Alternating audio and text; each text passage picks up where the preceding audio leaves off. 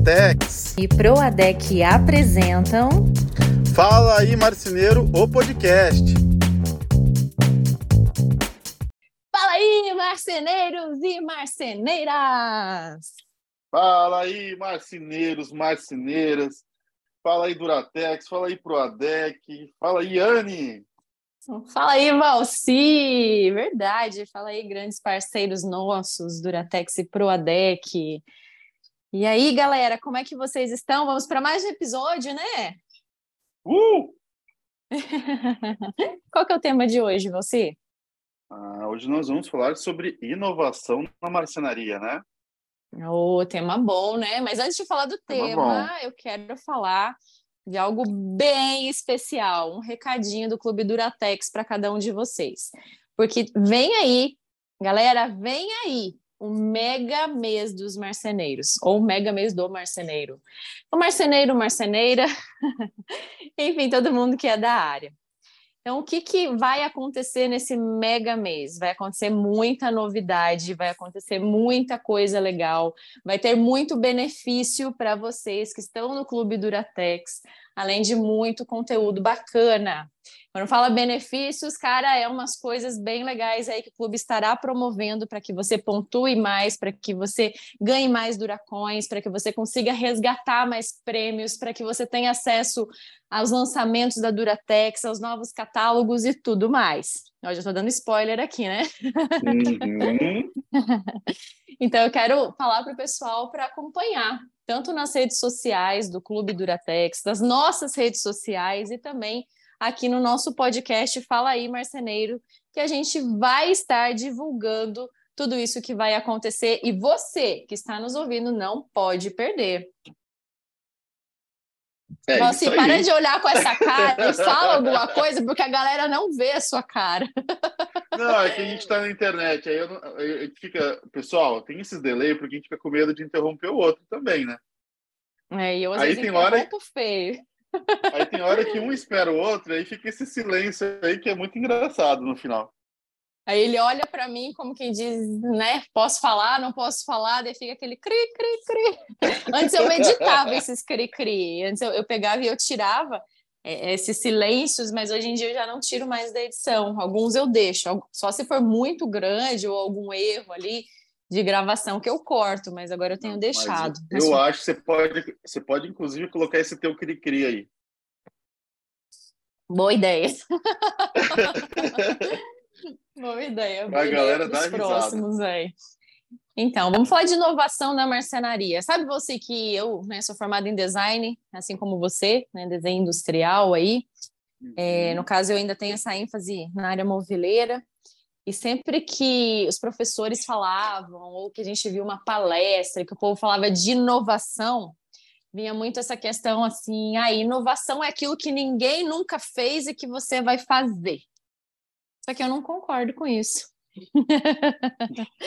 Na minha opinião, inovação é fazer algo que agregue valor e que possa ser diferente do que as outras pessoas estão fazendo. Não necessariamente algo que ninguém nunca fez. Concordo. Mas algo diferente da massa, da maioria. Você concorda? É. Não, inclusive, total. Inclusive pode ser diferente no seu mercado. Você pode, o fato de você trazer algo de um outro mercado que não tem nada a ver com moveleiro e colocar dentro no, da tua fábrica já é uma inovação para o teu setor. Com certeza, com certeza. Assim como a gente já conversou em outros episódios, eu lembro que a gente conversou alguma coisa do ramo automobilístico, da parte de oficina mecânica, quando ah, vai levar o carro ali para uma revisão, e às vezes uma forma de atendimento diferenciado, uma loja, a forma como a loja faz para fidelizar o cliente, os mimos que ela entrega. Né? Tudo isso você pode aplicar no seu negócio e trazer como uma forma inovadora. Mas e aí, Valci, você que é um cara viajado, que é um cara estudado, você que é um cara que está dentro da marcenaria, que é dono para dono sempre o seu discurso, o que, que você pode falar para a galera aí? Vamos, não sei se a gente pode separar em alguns tópicos aí, de como inovar pode. na marcenaria? É, eu acho que o primeiro, sei lá, vamos hum. sim o primeiro que a gente poderia estar tá falando, vamos na ordem que eu acho que é importante, sei lá. Daí qualquer coisa você tá. vai me corrigindo. Inovar nos uhum. processos. Inovação uhum. nos processos da marcenaria. Você concorda? Totalmente. E o que seria inovar nos processos? Porque daí a pessoa fala, nossa, inovar nos processos, é, inovar nos processos jurídicos, eu vou processar alguém. Galera, quando boa, fala boa. inovação dos processos é quando a gente está trabalhando a nossa forma de fazer as coisas dentro da marcenaria. Esses processos não precisam ser necessariamente somente na produção, pode ser os processos Total. durante a venda, durante o atendimento, tudo que é feito ali no dia a dia. E como que seria inovar nos processos? O que, que você sugere para a galera? Bom, uh, primeiro entender que processo, né, acho que foi legal tu falar, é, a grande maioria faz as coisas por, por osmose quase, né? Você, você aprende que você vende imóvel e você não divide as coisas por processos, né? Então, você falou muito bem. Um atendimento telefônico, uma conferência de medida, o um momento de apresentação de um projeto, projeto, venda, início da fabricação, quem corta, quem cola. Então, tudo isso a gente já está dividindo aqui em etapas, né? Que uhum. você pode estar tá colocando isso dentro de um processo. Então, uh, o que, que, você pode estar tá fazendo? A grande maioria das marcenarias, por exemplo, elas trabalham como eu falei, elas atendem, tiram medida, fazem projeto e vendem. Então, se você, por exemplo, inovar no momento de atendimento ao cliente, por exemplo, o processo de aquecimento, o processo que você tem no atendimento de entender que, olha só, se eu sei que tem um buraco, né, um famoso buraco entre o atendimento na conferência de medida até o momento que eu apresento o, o orçamento, o que, que eu posso fazer para inovar e fazer com que esse cliente fale comigo quase todos os dias até que eu atenda, apresente o orçamento, o projeto e a gente fique mais uhum. íntimo. Então, se você mudar uhum. um pouco esse processo para que essa comunicação fique diária e muito fluida, né? Não é aquela uhum. coisa forçada. Então, é, é, bem interessante essa questão mesmo, né, do processo. Mas como é que você acha que o cliente, ele consegue... Cliente não, como é que a marcenaria ou as lojas de imóveis planejados conseguem estabelecer esse contato diário com o cliente. Porque tem aqueles clientes que nem respondem, né? Nem o WhatsApp, não atendem ligação e nada nesse sentido. Como estabelecer isso? Eu acho que teria que ser uma coisa já combinada com o cliente a partir do primeiro contato. Falar, olha, a partir de agora a gente vai mandar mensagens diárias para você, para a gente ver o status. Como é que você faria isso? Eu acho que, na verdade, a maioria das pessoas tem um papo muito chato quando se trata de vender. As pessoas, elas. Cara, elas... eu quero até contar uma experiência que eu tive, é... mas tá, continua, continua, continua. Não, eu... então tá, depois vamos lá. É, as pessoas, justamente, elas querem ou fazer um combinado, ou elas querem falar contigo de uma forma mecânica. É, é o famoso uhum. vender e não se relacionar. Uhum. Vender é só uma ponta de se relacionar, né? Então, se você entende que tem um relacionamento antes, você tem que poder ter um diálogo mais fluido com o cliente, sabe? uhum. tentar resolver problemas, de entender um problema que ele tinha na conferência de medida, de algo que ele não gosta, que ele não quer no projeto, e você uhum. poder trazer uma solução, um vídeo, na, ir lá na revenda, mostrar um, uma ferragem, algo bacana que esse cara queira. Então, se você consegue fluir solucionando problemas, esse papo, a pessoa vai uhum. te responder, porque ela, ela é, é, você se torna interessante, não interesseiro. Cara, esses dias eu vou contar a experiência, né? Eu fui no Boticário para comprar um presente para uma amiga e eu sabia exatamente o que, eu queria levar. Era um creme de corpo e um creme de mão. Até porque eu tinha um orçamento para isso, né? Falei, ah, quero gastar tanto, quero levar isso e pronto, né? E eu com a Liz ali, eu queria ser rápida, porque eu sou muito objetiva. eu vou, compro, eu não tenho muita paciência para shopping. Eu sou, eu até falo que eu sou uma mulher, às vezes, até meio masculina na questão, sabe, dos gostos, da forma de agir, da forma de pensar. não sou uma mulher convencional, daquela que quer ficar passeando no shopping, vendo vitrine, provando coisa, não uhum. tenho paciência, sabe? Então eu cheguei lá na loja, escolhi e falei, ah, eu quero isso. Daí beleza, né? Mulher ali fazendo a embalagem de presente. Ai, mas deixa eu ver, me dá seu CPF. Daí eu dei meu CPF. Ai, se você levar esse sabonete aqui, ele vai sair de 32 por 16. Eu falei, não, obrigada, não quero não. Não, mas vale muito a pena esse sabonete, porque ele vai sair mais barato do que. Tem cinco aqui dentro, sai mais barato do que comprar um sabonete do mercado. Eu, não, moça, obrigada, eu só quero aquilo ali mesmo, né? Você tem certeza? Porque, nossa, essa promoção aqui não vai ter outra. Cara, minha vontade era de mandar essa mulher para uhum. aquele lugar, sabe? Então, você não, não, tem, não tem base, cara. Isso é uma coisa assim que ah, tira minha paciência do sério. Porque você percebe que a pessoa assim quer te empurrar algo ali, porque sei lá, tá saindo de linha o negócio lá, seja qual for o motivo. Mas querer te empurrar algo para que você gaste mais de uma coisa que você não precisa. Sabe? Mas assim, não foi a, a, a, questão assim, eu entendo que ela possa ter meta em relação a isso e tudo mais, mas a forma de abordagem dela, a forma como ela direcionou isso para mim e a forma como ela queria forçar a venda. Então, quando a gente está fazendo uma venda, que nem você falou, né? Não pode ser uma coisa mecânica, e você tem que também entender o cliente né? Fazer uma leitura dele em que momento que ele está. Então ela viu que na hora que eu estava escolhendo, eu estava com pressa. Ela viu que eu estava com uma criança pequena que já estava meio choramingando ali do meu lado, que eu queria fazer a compra, fazer embalagem de presente vazada ali, sabe? Então a gente tem que ter Sim. essa sensibilidade, sabe? De se colocar no lugar da pessoa e entender o momento da pessoa e se realmente há oportunidade para você oferecer algo mais, se a pessoa está disposta a pagar por aquilo ou se ela não está. E isso também se aplica dentro dos móveis planejados ou sob medida. Por isso que é tão importante a gente sempre trabalhar na questão do briefing, que é outra coisa que a gente precisa inovar. Eu percebo que, que muitas marcenarias não fazem briefing nem um briefing assim detalhado de forma um questionário, por exemplo, que você pode trabalhar num questionário sem que ele seja mecânico, né, e conversando com a pessoa e anotando ali, e que muitas marcenarias não entendem direito o que a pessoa quer, ou às vezes, né, captam a informação e fazem ao pé da letra o que ela falou, mas não necessariamente o que ela falou é o que ela deseja, ou o que ela precisa, ou o que ela vai gostar. então, ou pior, é, é o que ela pode pagar ou que ela pode pagar. Então, a gente precisa, é, de fato, fazer essa leitura com calma, com paciência. E, querendo ou não, isso também acaba sendo uma inovação, sendo que a maioria está na contramão disso. Então, quando a gente fala de lojas de imóveis planejados, né, que quando a gente fala assim que é, eles já estão muito profissionais em todo esse aspecto, a gente até gravou um episódio falando o que aprender com as lojas de imóveis planejados, é porque eles têm processos bem constituído. Sempre que se fala de uma empresa grande, quando você vai para uma indústria, então, precisa ter processo. Geralmente existe ali é, somente um setor cuidando de processo, para que saia tudo bem, saia tudo adequadamente, uma linha de produção, senão não vai dar certo. Então, a gente falou ali de processo de venda, né, de atendimento, mas também a gente pode inovar na produção. Como que seria inovar na produção, você? Bom, dentro do processo. exemplo meu de, sei lá, sete anos atrás, onde a grande maioria trabalhava com marceneiro produzindo e montando, né? E eu lembro que exatamente sete anos atrás foi isso, de oito para sete, sete para oito, na verdade. É, quando se começou a fazer com que as pessoas tinham que ter setores, né? Então, uhum. ah, o marceneiro ele fabricava, eu tinha um menino que cortava, eu tinha outro que colava, eu tinha alguém que pré-montava. Isso há oito uhum. anos atrás, por exemplo, foi uma grande inovação no mercado, uhum. É, nem foi na minha empresa, foi no mercado, poucas faziam isso. Uhum. E hoje em dia, por incrível que pareça, a gente está falando de oito anos, né?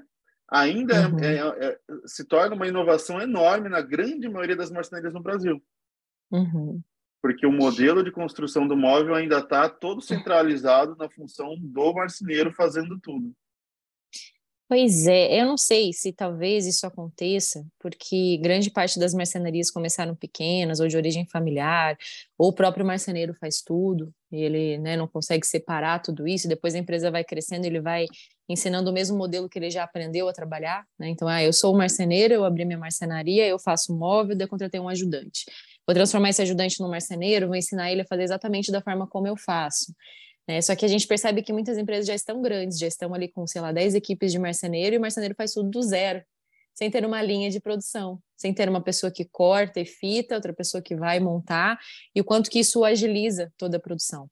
Outra coisa que eu percebo, Rossi, que muitas marcenarias, elas, cada, cada equipe de marceneiro, ah, tem 10 equipes de marceneiro e ajudante. Cada equipe faz o móvel de uma forma dele, com a sua identidade. padrão, né? E muitos não usam um plano de corte automatizado fazem o plano de corte ali na mão das peças, vão cortando a chapa de cabeça. E ah, daí você vê assim, numa mesma marcenaria tem várias formas de construção diferentes do móvel. Então não acaba não criando uma identidade do móvel. Você olha, você não consegue bater o olho e falar assim: "Ah, esse móvel ali foi da marcenaria inovação". Não. É, esse móvel, não sei, foi o marceneiro que fez.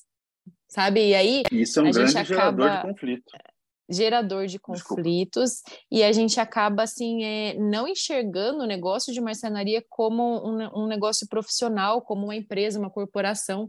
As pessoas acabam enxergando o marceneiro como aquela mão de obra barata e nunca dá valor a ele. Você entende? Total. Total. É. E isso aí eu vi muito nessas consultorias, a gente já percebe muito, porque você imagina, você tem lá dois, que seja dois marceneiros, não precisa ter muito, não. Aí uhum. um faz o, o, vamos falar o, o marceneirês, né? O cara uhum. faz uma, uma altura de rodapé diferente de um roupeiro, o outro faz diferente, o engrosso é, é construído de uma forma com o outro, é, entendeu? Um, uhum. um é capaz de fazer encaixe de fundo, o outro faz parafusar. Uhum. Exato. É absurdo. Aí o que, que acontece? Às vezes o dono da marcenaria, no, no corre maluco, ele pega essas duas equipes e manda construir. Ó, você constrói dois, dois quartos, você outros dois, uhum. um faz a uhum. cozinha e a lavanderia. Casa, é. Na mesma casa. A bomba uhum. relógio começa o tic-tac já, né? Porque uhum. é, é, é, é, certeza que vai acontecer, que é o fator comparativo dentro da própria casa. O cara uhum. olha, por que, que esse roupeiro tem uma altura e esse outro roupeiro tem uma outra altura? Né? Uhum. Por que, que essa, o tamponamento aqui é feito de um jeito, ali é feito de outro? Uhum. E aí você tem um problema, um incêndio do tamanho do mundo para resolver, né? Porque ele está olhando, ele está comparando na casa dele. Exato. Como Exato. assim eu compro numa empresa e tenho dois móveis diferentes? Então, você apontou um negócio que realmente é um grande problema. É. E que, assim, infelizmente é inovar, né? Inovar. Não deveria ser, deve, deveria ser algo normal, né? As pessoas entenderem esse processo de criarem um padrão, e esse padrão ele se implica não só no método construtivo, quanto no, pad no padrão das cores de MDF, no tipo e marcas de ferragens que você usa, e saber fazer uma seleção. Não, por exemplo, ah, hoje eu uso é, dobradiça da Refle, amanhã eu uso da FGV, outro dia eu uso da Sermag. Não, tenha na linha. Tá, ok, escolha três marcas para você trabalhar, para que você né, faça o orçamento, você pegue ali, mas que você use sempre as três marcas. Para que você tenha também a questão da furação adequada, é preciso fazer uma troca de uma dobradiça. Tem dobradiça que tem furação diferente. Por mais que esteja ali o calço, etc., no, no sistema 32, a questão do caneco às vezes muda a distância do caneco. Então, Exato. Então, tem, tem que tomar cuidado com essas coisas aí. É, é primordial, galera. Não deveria ser inovação, mas estamos, estamos tratando como isso. e o que é mais, Marci? Conta aí. Bom, aí a gente começa talvez já a falar um pouquinho sobre a parte de tecnologia na inovação, né? Aí começa uhum. a entrar maquinário, entra é, software, como é o teu caso, que, que tem cursos uhum. aí incríveis, né? Para a galera aprender a projetar, construir plano de corte, tem, de, tem N cursos que você pode falar. Então, tem várias coisas que a gente pode estar tá fazendo nesse sentido para também trazer inovação. Mais uma vez, né, a gente está falando aqui em 2023, para muitos ainda, ter um, um software como a Promob para projetar é uma inovação. E a gente achava tem... que 2023 ia ter carro voador, né? Exatamente. Ai, galera, é sério. É, hoje em dia a gente precisa fazer um projeto 3D para apresentar para o cliente. E quando a gente fala de projeto 3D, tem muitas mercenarias que pegam e batem na tecla. Ah, mas isso é coisa do arquiteto fazer. Eu não estou falando para você fazer um projeto de interiores completo, com revestimento, com iluminação, com gesso. Não, é um, um, um móvel simples, é me aquele mesmo rascunho que você faria na mão, você fazendo um software e já poder gerar o plano de corte dele de forma automatizada, quem sabe até gerar o orçamento de forma automatizada ali é, para tudo agilizar dentro da sua empresa. E é claro, a gente vê que tem muitas mercenarias que já estão lá na frente que contratam sim designers de interiores e arquitetos para projetar e já oferecem uma coisa mais completa, já competindo de igual para igual com as grandes lojas de móveis planejados. Então, precisa mesmo buscar, e eu indico o Promob por ser um software é, desenvolvido para móveis planejados aqui no Brasil porque a gente tem outros softwares, tem, por exemplo, o SketchUp, que é um excelente software, mas ele é mais usado para parte de interiores, para parte de arquitetura. Então, quando se fala em móveis, Promob é o canal, galera. E não é porque eu vendo curso, não precisa fazer meu curso, pode fazer outro curso aí, pode não fazer curso. não estou ganhando nada da Promob, ela não nos apoia nem nos patrocina, mas é, é realmente algo que, que eu queria deixar aí para vocês. E, e, quando se fala de máquina, né, as pessoas às vezes têm um pouco de resistência. A gente sempre fala aqui também para não dar é, um passo maior do que a perna, investimento em máquinas, mas é bom sempre entender o que, que tem de maquinário no mercado, por isso a importância de estar sempre visitando as grandes feiras, como por exemplo uma Formobile, para você ver o que, que tem à sua disposição é, para você ver o que, que, tem um degrau acima daquilo que você está trabalhando, para quem sabe você futuramente investir. E também fazer investimentos, né? Às vezes um degrau acima não é a high top das galáxias ali, né? Às vezes é uma máquina que, que vai te suprir ali naquele momento. Às vezes você tem ali uma esquadrejadeira de varão, você vai trocar por uma esquadrejadeira de precisão. Aí, ah, já tem uma de precisão, eu queria muito ter uma seccionadora, vai comprar uma seccionadora, e assim você vai indo. Da mesma forma, ah, tem uma coladeira simples, não tenho coladeira, vou comprar uma coladeira simples. Depois você vai, com, vai comprar uma que destopa e, e refila, e assim por diante, né? Vai devagar. Assim como a gente percebe também que tem muitas marcenarias que inovam nessa parte, construindo suas próprias ferramentas, seus próprios maquinários, o que também eu acho muito legal e muito criativo. Muitas soluções. Esses dias eu vi é uma postagem de um cara que estava fazendo, colando fita de borda e que ele criou um sisteminha assim para já passar cola automático, sabe? Cara, demais, demais. Então, isso também conta, né, como inovação, não somente investimento pesado em máquinas que já existem, mas você poder criar suas próprias ferramentas também que te suprem. E aí, Valci? Falei que tô, tô, tô, parecendo locutora de futebol. Só falta sair um gol depois aqui, de tão rápido é, eu, e que tá o pensamento. Olha, você, meu Deus do céu você resumiu, né? não tenho o que dizer, é, é exatamente isso. A única coisa que eu posso complementar é que não existe um mapa ideal de compra de máquina. Porque senão uhum. ia ter muita gente por aí que vende de tudo, que ia fazer um papelzinho dizendo a ordem, você tem que comprar isso aqui, uhum. tá? Compra aqui comigo que você vai ter essa ordem. Não existe isso. Porque isso envolve a, as pessoas que trabalham com você, o tamanho do seu galpão, que máquinas você já tem, como é o teu processo de fabricação, né? Para quem você vende, o teu faturamento, então tudo muda. É, e eu vou dizer que hoje 70, 80% das empresas que eu vou, que eu avalio investimento em máquina, não começa com corte. Uhum. Começa com acabamento. Então uhum. é, é, difícil, é, um, é, uma, é, uma, é um cálculo complexo, não é tão simples, tem que ser avaliado caso a caso. E claro, a gente tem que investir, a gente tem que estar sempre de olho no que acontece. Por isso que uma Formobile é importante né, para a gente poder olhar. E outra, a gente olha essas coisas, não é no ano que a gente quer comprar. A gente começa a abrir uhum. a mente, isso aí muito antes. Então, vai na feira, conversa com os vendedores, deixa os caras doidos lá achando que você vai comprar, te oferecendo chopp, cerveja, o que tiver lá. Mas é legal, porque os caras vão te. Você vai observando, você vai pegando o que o cara diz aqui, você pega o que o outro diz no outro stand, e você vai formando a sua opinião sobre o que você precisa também. Exatamente. E quando você fala nessa inovação, entra também na inovação nos produtos que você está oferecendo. Quando a gente vai em feira, é muito legal porque a gente começa a ver outras matérias-primas para produção de móvel.